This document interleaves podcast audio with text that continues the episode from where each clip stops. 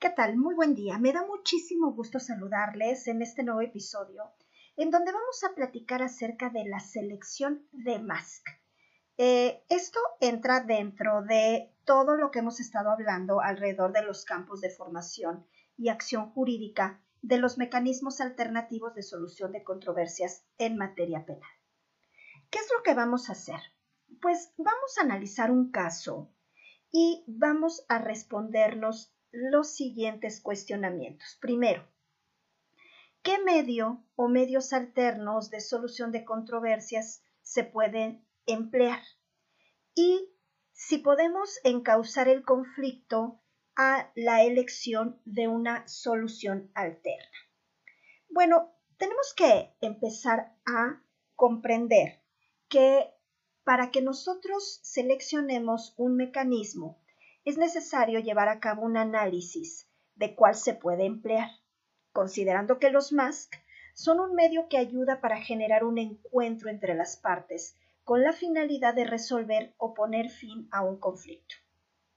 También es muy importante tomar en cuenta que los medios alternativos están conformados por diversos procedimientos a través de los cuales se pueden resolver las controversias, sin la utilización de la intervención judicial. ¿Cuáles son? Podemos pensar en la negociación, en la mediación, en la conciliación o también en el arbitraje. La reforma constitucional establece que los MASC son una garantía de la cual va a gozar toda la población para poder acceder a una justicia pronta y expedita. Esto va a permitir realizar un cambio de paradigma dentro del tema, dentro del área de la justicia restaurativa. En lo que vamos a hacer a continuación, se va a poder observar que todos los ciudadanos pueden tener una participación mucho más activa, considerando que se van a buscar distintas e innovadoras formas para resolver cada una de las problemáticas a las que se puedan enfrentar. A través de estas formas se va a mostrar que se privilegia la responsabilidad personal de cada una de las partes, el mutuo respeto, el uso de la negociación y de la comunicación para desarrollar entre los intervinientes la problemática que se pueda presentar y encontrar una solución conveniente para las partes. También este ejercicio va a servir como base para establecer que los MASC se ubican en un mismo plano constitucional y con la misma dignidad, teniendo como objeto la misma finalidad que es la de resolver las controversias entre las personas que se encuentran bajo la misma ley dentro del Estado mexicano. Vamos entonces a pensar en un caballero que pues podríamos también considerar que es mayor que, su esposa, eh, a lo mejor la esposa tiene 25 años, el señor tiene 50 y ella tiene una hija que tiene alrededor de 13 años, pero es hija solamente de ella. Pero que el esposo de esta señora la ha adoptado a esta pequeña como suya. ¿Por qué? Porque vamos a ponernos en el supuesto de que no puede tener hijos. La señora trabaja en un hospital de especialidades, ella es una doctora y un día que X, que se descompone su automóvil, y un médico compañero de ella se ofrece a llevarla a su casa, al bajar del automóvil de este compañero de trabajo, su esposo reacciona violentamente y, al increparla delante de la pequeña, le propina un par de cachetadas. Bueno, al día siguiente la doctora abandona a su esposo y se lleva a la pequeña.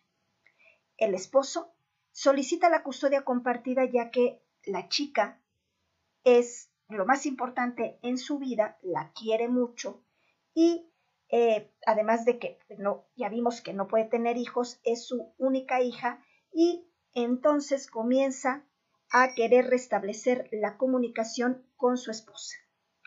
Ahora, ¿qué medio o medios alternos de solución de controversias se pueden emplear? En este caso, se puede recurrir a la mediación familiar. es muy importante considerar que en México la mediación familiar se ha comenzado a utilizar como una herramienta extrajudicial en la solución de conflictos.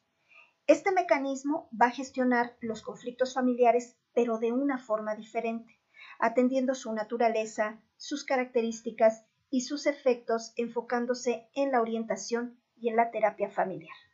La mediación familiar apoya a la familia como un medio de solución de conflictos que persigue evitar la disputa judicial en los tribunales, garantizando los derechos contenidos en la legislación civil. De los participantes, se va a poder eh, obtener toda su cooperación con la finalidad de evitar que el caso se deteriore o se acentúe el conflicto familiar. En los medios alternos, en este tipo de mecanismos se van a utilizar herramientas para que el caso se resuelva de manera pacífica y con ello se pretende evitar que la familia se desintegre. La mediación familiar también es considerada una estrategia de intervención, cuyo principal objetivo es conseguir una solución pacífica a los conflictos que se generan dentro de una diaria y común convivencia familiar. Durante el proceso de mediación, cada una de las partes va a buscar resolver sus diferencias, ayudados por un tercer participante que va a facilitar la búsqueda de soluciones. Su postura será neutral y no va a ejercer ningún tipo de poder respecto a las decisiones que se tomen. De igual manera, el procedimiento de mediación familiar va a enfocarse en la solución de los conflictos originados en las relaciones entre el hombre y la mujer unidos en matrimonio o concubinato o entre personas que tengan una unidad por un lazo de parentesco y los que surjan derivados de dichas relaciones como de las mismas con terceros. La mediación familiar, además de resolver los conflictos de pareja, también resuelve los temas que se refieren al ejercicio de la patria potestad, de la custodia, del régimen de visitas, los alimentos o cualquier otra circunstancia a la que le sea aplicable la legislación vigente. Y que las circunstancias del caso obliguen a que se resuelvan para atender el interés de protección de la familia y de la calidad de vida de cada uno de sus integrantes. Ahora bien, es muy importante destacar que en la unidad o en las unidades de mediación en materia penal no atienden este tipo de casos, por lo que se tendría que canalizar al Centro de Justicia Alternativa de Mediación Familiar. La siguiente pregunta es, ¿puede encauzarse el conflicto a la elección de una solución alterna? Sí, este conflicto puede encauzarse a través de una solución alterna y aplicar la mediación familiar. Habrá que acudir al reglamento interno del Centro de Justicia Alternativa del Tribunal Superior de Justicia de la Ciudad de México, que al respecto menciona, bueno, primero, el artículo número 4, la sección primera de las unidades administrativas del centro. Tenemos a la Dirección General, la Dirección de Mediación Civil Mercantil, de Mediación Familiar, de Facilitación Penal y de Justicia para Adolescentes, de Mediación Privada y de Registro de Mediadores y Convenios, así como las subdirecciones civiles mercantiles, las subdirecciones de mediación familiar, las subdirecciones de facilitación penal y de justicia para adolescentes y las unidades y archivos y de inscripción de convenios de mediación así como las unidades de gestión y seguimiento y las unidades de atención al público. También se cuenta con los mediadores y facilitadores públicos, personal técnico y administrativo que requiera y que les sea autorizado a estas unidades administrativas del centro y que previamente hayan sido autorizadas conforme a la estructura orgánica que aprueba el Consejo.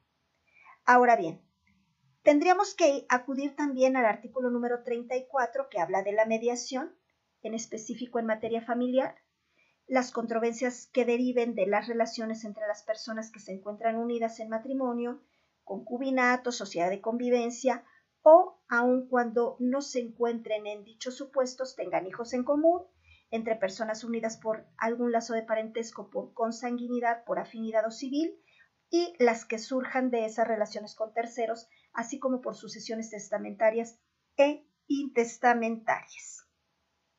Repito, es el artículo número 34.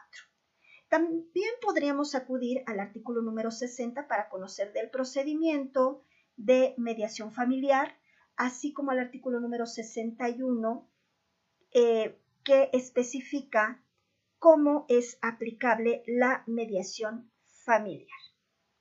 Ahora bien, el artículo número 62 me parece interesante también que se mencione porque habla del cumplimiento forzoso del convenio, que deberá solicitarse ante el juez familiar por la vía de apremio correspondiente.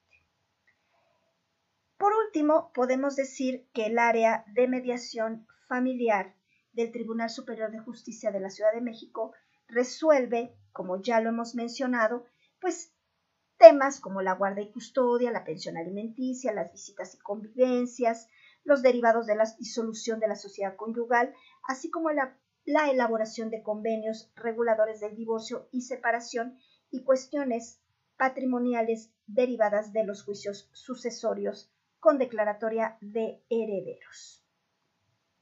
¿Cómo da inicio el proceso de mediación? Bueno, habrá que acudir al centro con una identificación en original y copia. El personal de atención al público pedirá los datos al solicitante y explicará el proceso de mediación. Se va a canalizar a la premediación, en donde el mediador experto valorará si el caso puede ser mediable. Si el asunto no es mediable, se dará la orientación necesaria acerca de las instituciones que sí podrán atender dicho conflicto.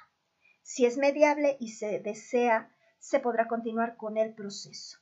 Se proporciona la carta invitación para ser entregada a la persona con la que se desea establecer un diálogo. Si el invitado acepta, se fija fecha y hora. Se hace un segundo intento de invitación en su caso. Se tendrán las sesiones de mediación necesarias para construir los acuerdos benéficos para ambas partes. Al concluir el proceso se plasmarán los acuerdos mediante un convenio. En el caso que acabamos de mencionar, reitero, es a través de la mediación familiar que ya observamos cuáles son los tipos de conflictos que puede resolver. Ahora, como lo hemos observado, el principal objetivo de la mediación familiar es brindar todas las facilidades hacia los involucrados para que tengan un espacio amigable y que puedan exponer y solucionar los conflictos de naturaleza familiar con base en la comunicación, el respeto y buscando una resolución pacífica a sus controversias. Y por último, podemos mencionar que la mediación familiar es congruente con la normatividad, ya que enaltece el principio de autonomía de la voluntad, el cual es el principio general del derecho que se hace valer a través del derecho civil y que impulsa la solución pacífica de conflictos a través de la negociación y de los acuerdos. Y bueno, pues con esto finalizamos este episodio. Espero les sirva muchísimo, que también les ayude para repaso, quienes estén atrasados puedan ir avanzando, eh, para las nuevas generaciones sin lugar a dudas, o simplemente para quien desee conocer más acerca de los MASC. Bueno, nos vemos en el próximo episodio. Que tengan un excelente día. Hasta pronto.